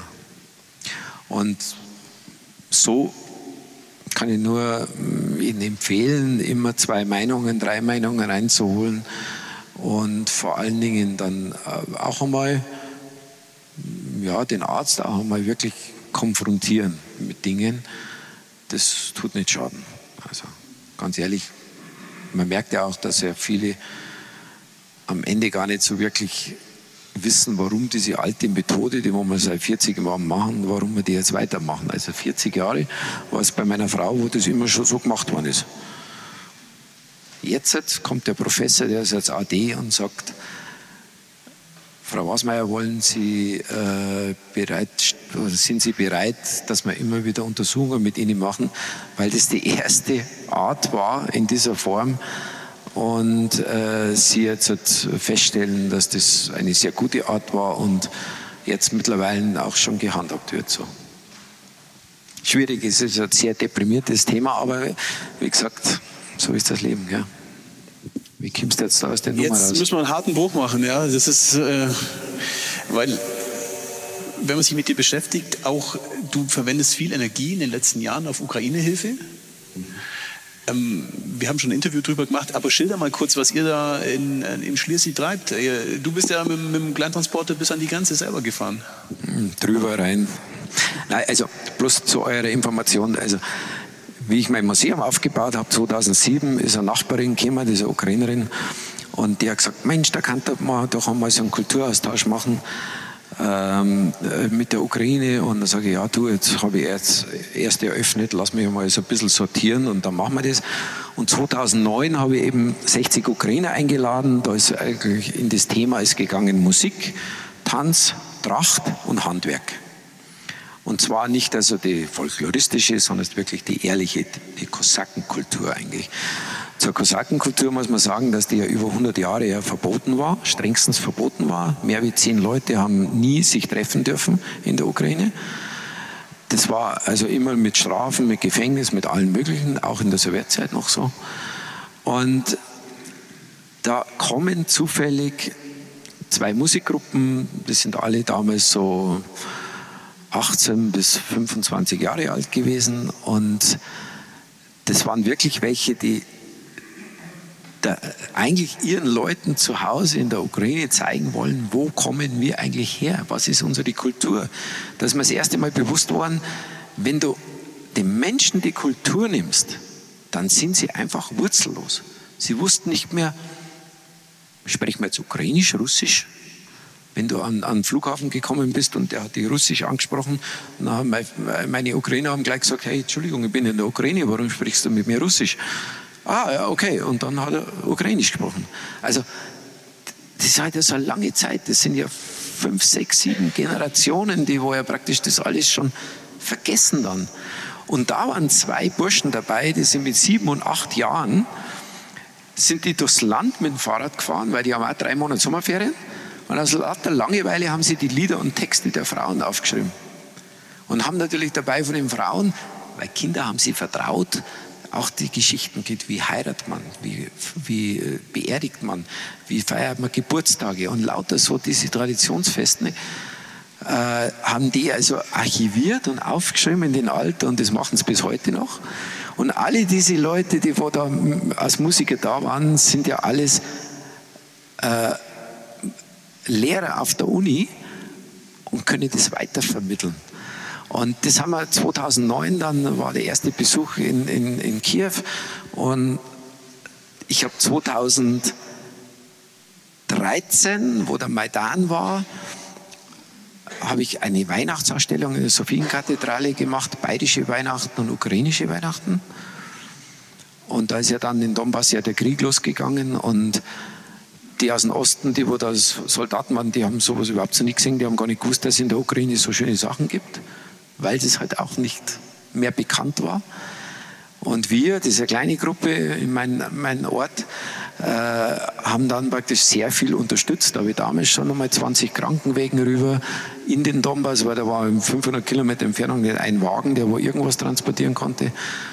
Und so ist natürlich dann, wie jetzt äh, das losgegangen ist, natürlich sofort, äh, die erste Sekunde haben wir sofort Erst einmal haben wir schon mal Ukrainer bei uns schon vorher da gehabt. Da habe ich gesagt, ach, kommt halt einfach, besucht uns einmal die Familie, wo meine Frau auch Taufpatin ist von einer kleinen Solomia. Und dann waren die da und haben eigentlich nur einen kleinen Rucksack dabei gehabt und, und dann ist der Krieg losgegangen und dann haben wir gesagt, ja, jetzt warten wir mal einen Monat oder drei. Dann haben die die angeschaut und gesagt, um Gottes Willen, wir wollten noch heim. Aber da ist er dann schon losgegangen. Also und daher habe ich natürlich sehr viele Kontakte.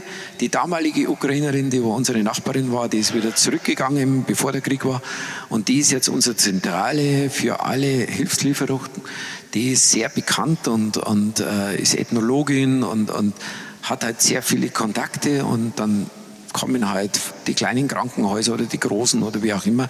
Wir hätten den Bedarf, den Bedarf, den Bedarf. Wir hätten für die Männer Bedarf, dass die Winterkleidung haben, weil die sind ja alles Freiwillige, die wo an die Front gehen. Die Soldaten haben da schon Kleidung, aber die Freiwilligen halt nicht. Und dann hast du halt das besorgt und dann waren es halt drei Transporte, die ich selbst drüber geliefert habe. Mit Freunden natürlich, nicht ich alleine. Das waren so drei Sprinter, die äh, jeweils mm, an die fast sechs Tonnen geladen haben. Und äh, dann sind wir da in die Ukraine, haben da im tiefsten Nirvana dann die Übergabe gemacht. Jedes Mal war es woanders, da das Jahr nicht irgendwo äh, was geschossen wird. Da war Lemberg. Lemberg ist ja nicht weit weg. Sind ja da die ersten Raketen schon kommen. Und äh, danach habe ich festgestellt, dass das erst einmal manpowermäßig äh, extrem anstrengend ist. Ich brauche viele Leute. Und zweitens ist eigentlich äh, auch günstiger, weil du bist echt lang unterwegs. Und ab dem Zeitpunkt habe ich dann äh, LKWs, eine Spedition aus Kiew organisiert und äh, da sind dann die 40 Tonner gekommen und die haben wir dann wieder vollgeladen. Davon waren zwei Krankenhäuser haben wir eingerichtet, zwei Waisenhäuser und ebenso auch für den Soldaten haben wir einiges geliefert. Zum Beispiel so Ultraschallgeräte, Doppler nimmt man das, wo die gleich, äh, wenn die aus dem Feld verletzt kommen, feststellen kannst, ob der innere Blutungen hat oder nicht. Da hat ein Gerät, äh, kann da hunderte von Menschenleben retten, äh, dass der auch gleich richtig versorgt wird. Solche Dinge waren halt so unser Alltag. Und ich kriege halt jeden Tag mit, äh, wie es meinen Freunden geht auf der Front. Jeden Tag Mitteilungen in alle möglichen Richtungen. Jetzt sind sie alle ein bisschen müde. Ja, Hast du Sorge, dass das Thema ähm, hier in Deutschland so ein bisschen, äh, sagen wir mal, in der Zeitung auf Seite 5 nach hinten durchwandert? Ja, definitiv. Also das war ja schon von Anfang an, äh, war das unsere Sorge, dass das nach dem ersten Jahr schon so passiert. Das hat ja eher ein bisschen länger gehalten. Ich glaube, wenn jetzt nicht diese Wahlen anstehen würden und dieser unglaubliche Trump und, äh, oder auch Orban hat es ja auch nicht leichter gemacht. Äh, ja, da gibt es ein paar, die wo also da wirklich immer reinfunken. Das Schlimme ist, dass eigentlich diese, diese Person Putin so, wie soll ich sagen, eigentlich immer nicht belächelt wird, mittlerweile nicht mehr, aber einfach falsch eingeschätzt wird. Der hat eigentlich immer gesagt, was er will. Das hat er vor 15 Jahren, 18 Jahren auch schon gesagt. Er will das Groß, Großrussische Reich wieder. Und hat er gesagt, du, da gibt es auch keine anderen Grenzen, was er nicht überschreitet. Und das haben uns ja die anderen Ostblockländer haben uns das ja schon immer gewarnt, aber 2014 ist der Donbass losgegangen und die Krim überfallen worden und keiner hat was gemacht. Zuvor war es Georgien, haben die ein Drittel von Georgien. Georgien ist so groß wie Bayern und der Bayern auf einmal ein Drittel weggenommen werden. Äh, das ist auch nicht lustig. Aber es hat sich wirklich keiner, jeder hat gemeint, wenn er eine wirtschaftliche Bindung zu Russland hat, dann, dann, dann macht er das nicht. Weil mir unser demokratisches Denken oder unsere Werte sind, wenn man miteinander eine, ein faires Umgang hat, auf Augenhöhe, respektiert, was der andere macht, kommen einfach ja, positive Dinge raus. Aber die ticken anders da drüben. Machen wir jetzt genug? Äh, wer? Wir als Deutschland oder als Europa? Also ich glaube, dass in der Zivilbevölkerung absolut noch das große Verständnis da ist. Von unserer Politik bin ich manchmal sehr enttäuscht. Muss ich, ich weiß nicht, was ich in den Ukrainern erklären soll, warum das geht und das andere nicht. Ähm ja, es ist schwierig. Und dann ähm, haben wir ja blöderweise ja so, so diese Wahljahre. Ist Frankreich nicht besser dran. Äh, bei, bei uns geht es ja mittlerweile auch schon so, dass man jetzt halt schon gar nicht mehr anfängt, richtig zu arbeiten und, und manchmal Unverständnis. Also, weil, ganz ehrlich, ja, die sind unsere, die arbeiten für uns. Und ich sage es euch, wenn der, die Ukraine, wenn die keine Munition mehr haben, dann steht der 0, nix an der polnischen Grenze oder an die anderen EU-Länder. Und dann wird es noch enger. Dann wird es wirtschaftlich auch enger. Und was können wir dagegen halten? Die Uhr schlägt und insofern, aber ganz kurz dennoch eine Frage noch zur aktuellen, ja, ja, das, ja. Ähm, zur aktuellen Situation, weil du es auch gesagt hast, ganz anders. Aber wie, was denkst du, wenn du diese Demonstrationen vom Wochenende gegen, gegen rechts siehst, deutschlandweit? Was geht dir da durch den Kopf? Ich freue mich. Ich freue mich, dass so viele auf die Straße gehen. Ich glaube, das hat schon wieder ein Wachrütteln gegeben. Vor allen Dingen Demokratie ist ja ein Arbeitsprozess. Wir haben es jetzt über so viele Jahre gelebt und für so selbstverständlich erachtet. Aber Demokratie heißt auch Pflege, du musst auch daran arbeiten. Und du musst auch irgendwann einmal, äh, sagen wir mal, nicht immer dem Fortschritt so schnell nach oben zu gehen. Und, und das war schon auffallend. Vor zehn Jahren ist es schon losgegangen, dass es so eine kleine Stagnation ist und dann ist auf einmal die Unzufriedenheit gekommen. Aus wessen weiß ich gar nicht. Du mir. Und dann höre ich diesen blöden Satz immer vom Wohlstand. Was ist Wohlstand? Also wir haben alles. Wir haben eine ärztliche Versorgung, wir haben ein Land, wir können frei sagen, was wir, äh, was wir denken und wirst nicht eingesperrt wir können reisen, egal wo wir hinwollen. Hey, was, was will man mehr? Also, das ist halt immer, immer meine Frage. Also, ich kann mich gern zurückschrauben. Also, ich habe da kein Problem damit, weil äh, fahren wir halt alle zwei Jahre bloß vielleicht in Urlaub oder alle drei Jahre erst. Vielleicht rede ich mit der leicht, weil ich schon viel in meinem Leben unterwegs war, aber ich habe es nicht zwingend notwendig. Und ja, äh, ich muss nicht jeden Tag in die Wirtschaft gehen. ich kann auch, ich bin zwar Gastronom, aber man kann auch daheim kochen oder wie auch immer. Es, es gibt so viele Dinge, äh, wo, wo, du da sagen kannst, hey, Leute, und das ist auch unter anderem das Museum, ist da auch so ein Teil, wenn man denen einmal erklärt, hey, was es geheißen hat, wenn die Ernte schlecht war, dann hast du den Winter nicht überlebt. Wenn du jeden Tag in der Rauchküche stehst, hey, denkt mal drauf, wie gut das uns geht. Und ja, also äh, das wollen wir nie mehr und darum äh, hat die AfD einfach da nichts zu suchen.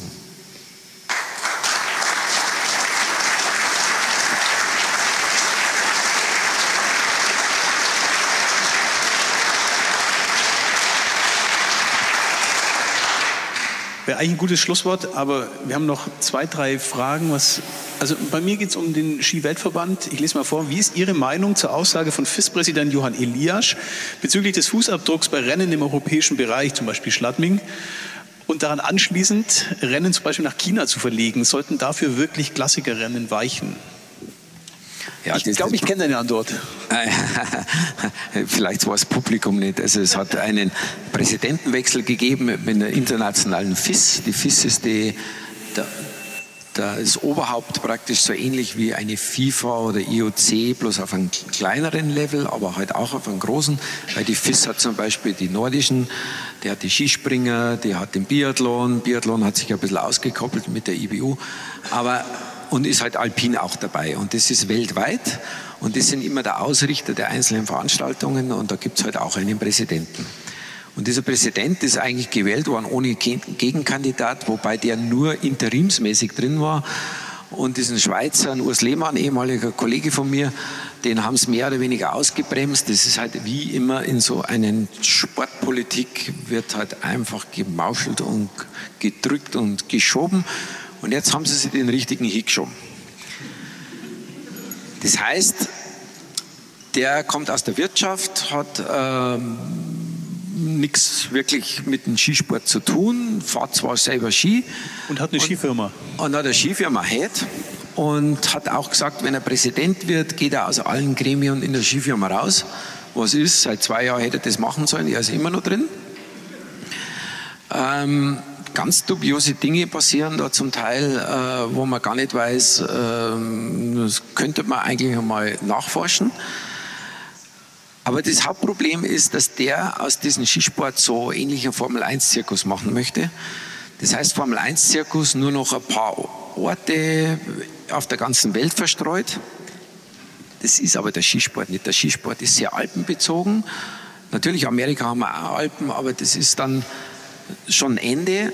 Wir haben zwar mal in Neuseeland versucht, Rennen zu machen, wir haben in äh, Argentinien Rennen gemacht, Chile, Portillo, war sogar Weltmeisterschaft mal. Das interessiert in Europa kein Mensch mehr. Äh, das, das ist einfach im Sommer. Wir schauen im Sommer Skirennen an. Und daher, wenn der das schafft, dass wir praktisch in China fahren nur noch oder in Katar in einer Halle, ist auch sein Plan, und dafür Kitzbühel und Garmisch und Wengen sausen lassen möchte, da muss ich ganz ehrlich sagen, da hat der einfach diesen Sport nicht verstanden. Dieser Sport, den gibt es seit über 100 Jahren. Der, da gibt es die sogenannten Kandahars. Und die, die waren legendär. Da gehört eben auch diese drei, die ich gerade erwähnt habe, mit Chamonix noch, mit St. Anton, mit äh, äh, Gröden noch. Das waren diese Kandahar-Rennen.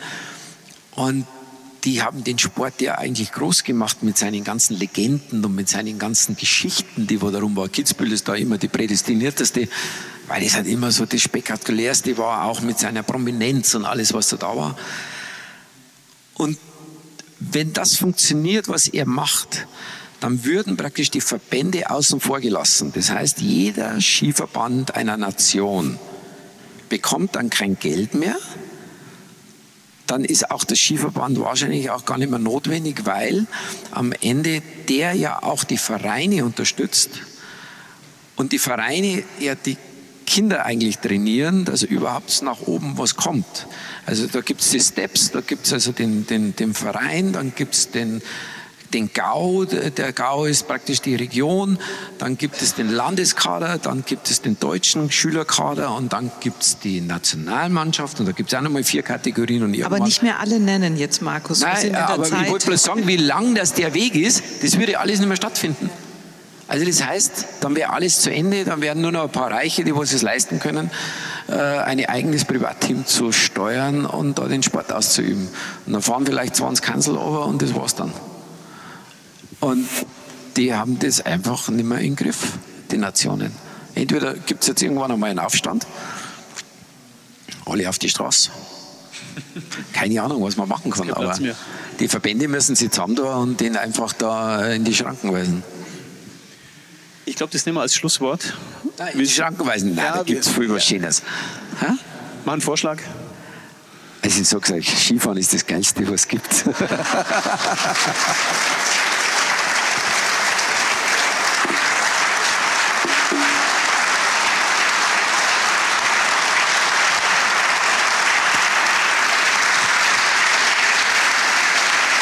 Lieber Markus, vielen herzlichen Dank für deinen Besuch hier.